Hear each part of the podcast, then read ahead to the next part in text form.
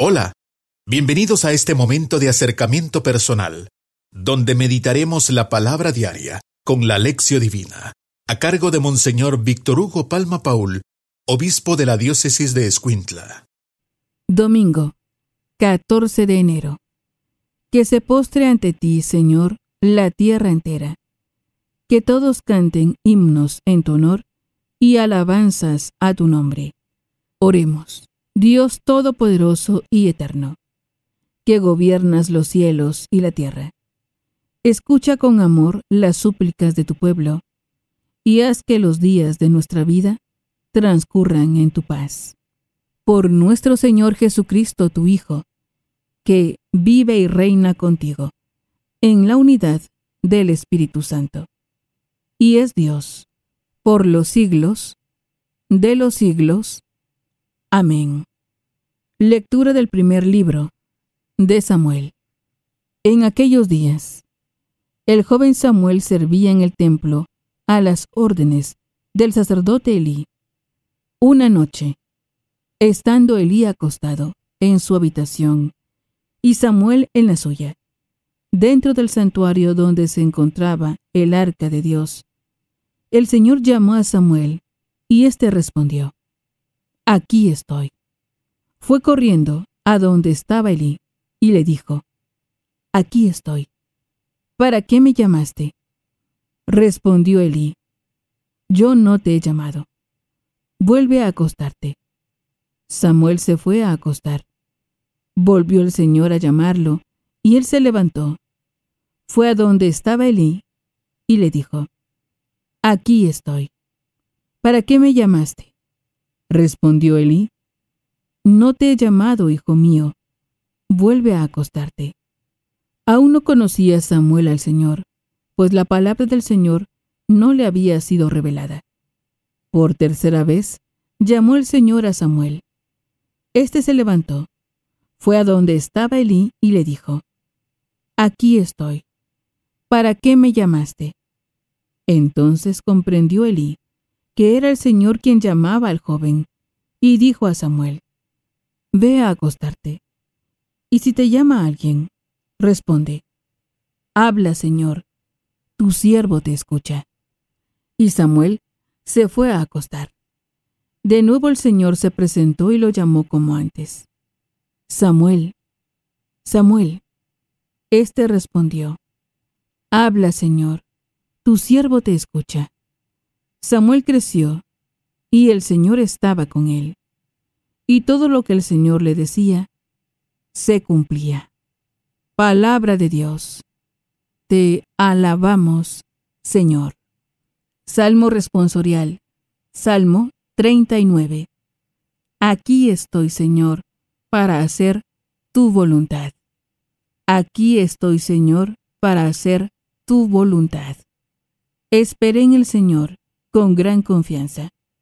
Él se inclinó hacia mí y escuchó mis plegarias. Él me puso en la boca un canto nuevo, un himno a nuestro Dios.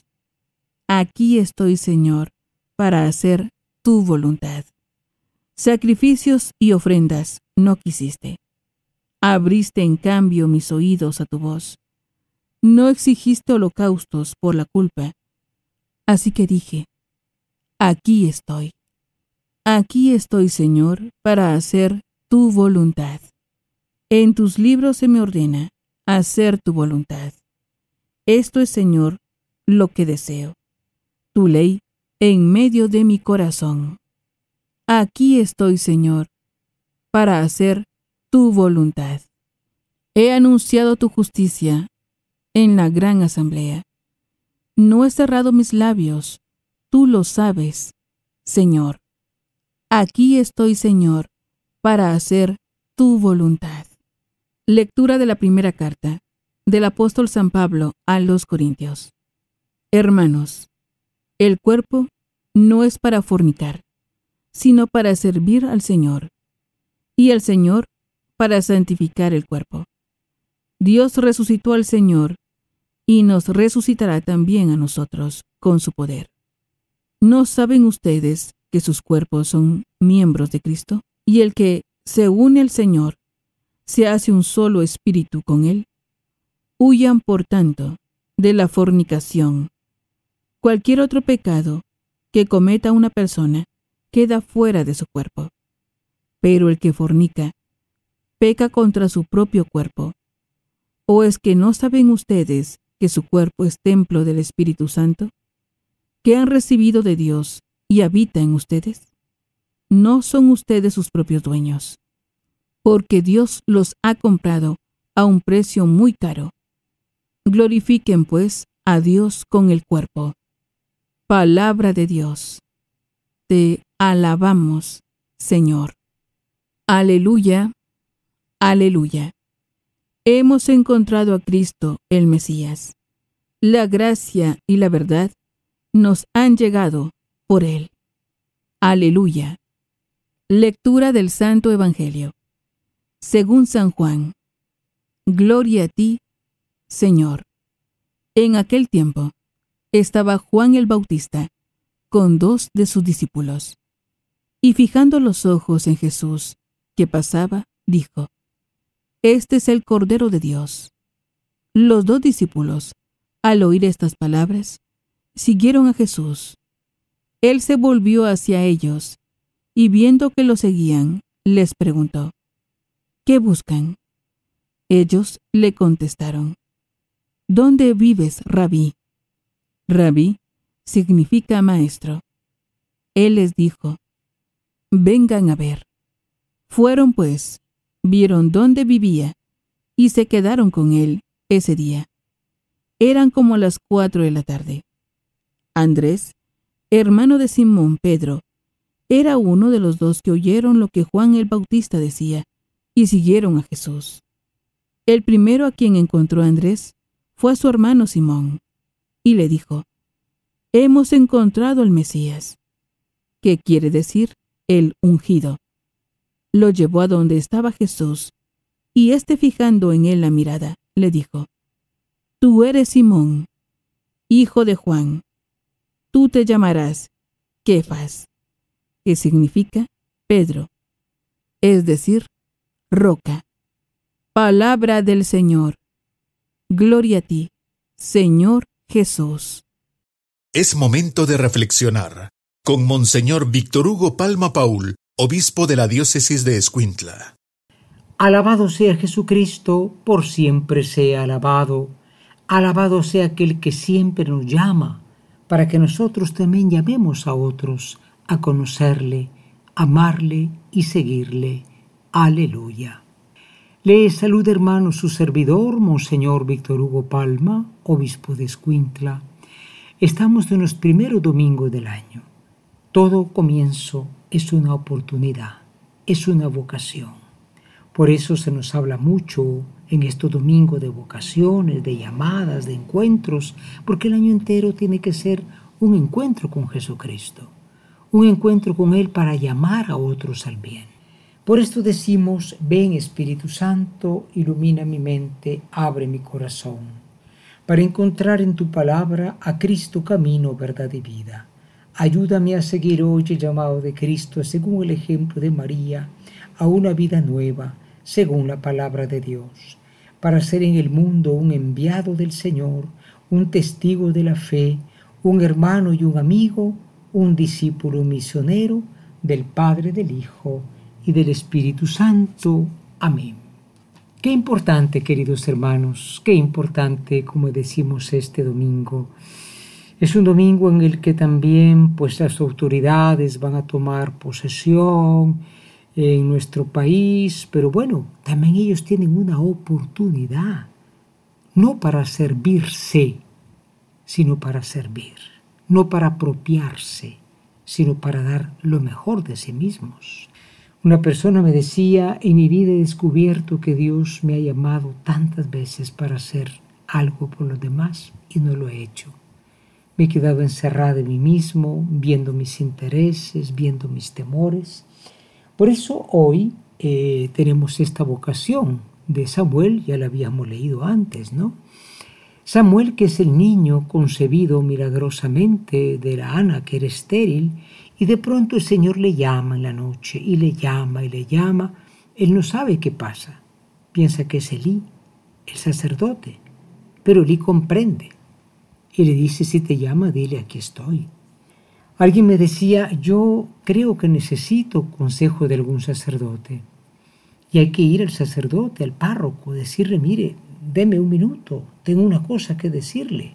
Y, es así, eh, faltan muchos sacerdotes, pero para eso están, para eso estamos, para dar algún consejo, no sea que pensemos las cosas mal, que estamos oyendo voces, vamos al psiquiatra. No, Dios puede estar diciendo algo. Naturalmente, lo importante es que nosotros encontramos esta serie de vocaciones muy interesante en San Juan, ¿verdad? Juan señala a Cristo como el Cordero de Dios. No lo señala como el triunfador, no como la víctima. La víctima, el Cordero, la víctima que va a ser inmolada. Ellos lo siguen y después estos van llamando a otros. Andrés llama a Simón Pedro. Y qué interesante porque la historia de la iglesia es la historia de gente que ha visto buenos ejemplos, ejemplos de los santos y de las santas, ¿no? Es un ejemplo que nosotros hemos de seguir para poder hacer el bien. Dice Pablo, el cuerpo no es para fornicar, es decir, el cuerpo también tiene una vocación, es para vivir, para alabar, para dar vida, para trabajar, no para pegar, matar o o vivir en el vicio. Preparémonos a la meditación. Hoy en la meditación nos preguntamos nosotros, ¿tenemos el oído abierto desde el comienzo del año a lo que Dios nos pide? No, tengo mucho que hacer, tengo 50 mil correos electrónicos, eh, WhatsApp que contestar, Facebook, no tengo tiempo para Dios. No, escucha, Escucha porque Dios es la voz más importante de todo lo que puede estarse acercando a tu oído, a tus ojos.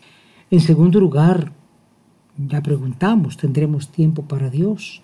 En segundo lugar, cuando nosotros sentimos que Dios nos llama, llamamos también a otros, invitamos a otros a seguir a Dios, porque Dios no es necesario solo para ti y para mí, es necesario para todos.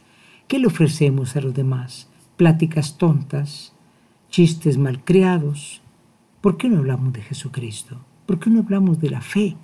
Ahí es donde se prueba si somos cristianos o no. Por lo menos invitémoslos a orar.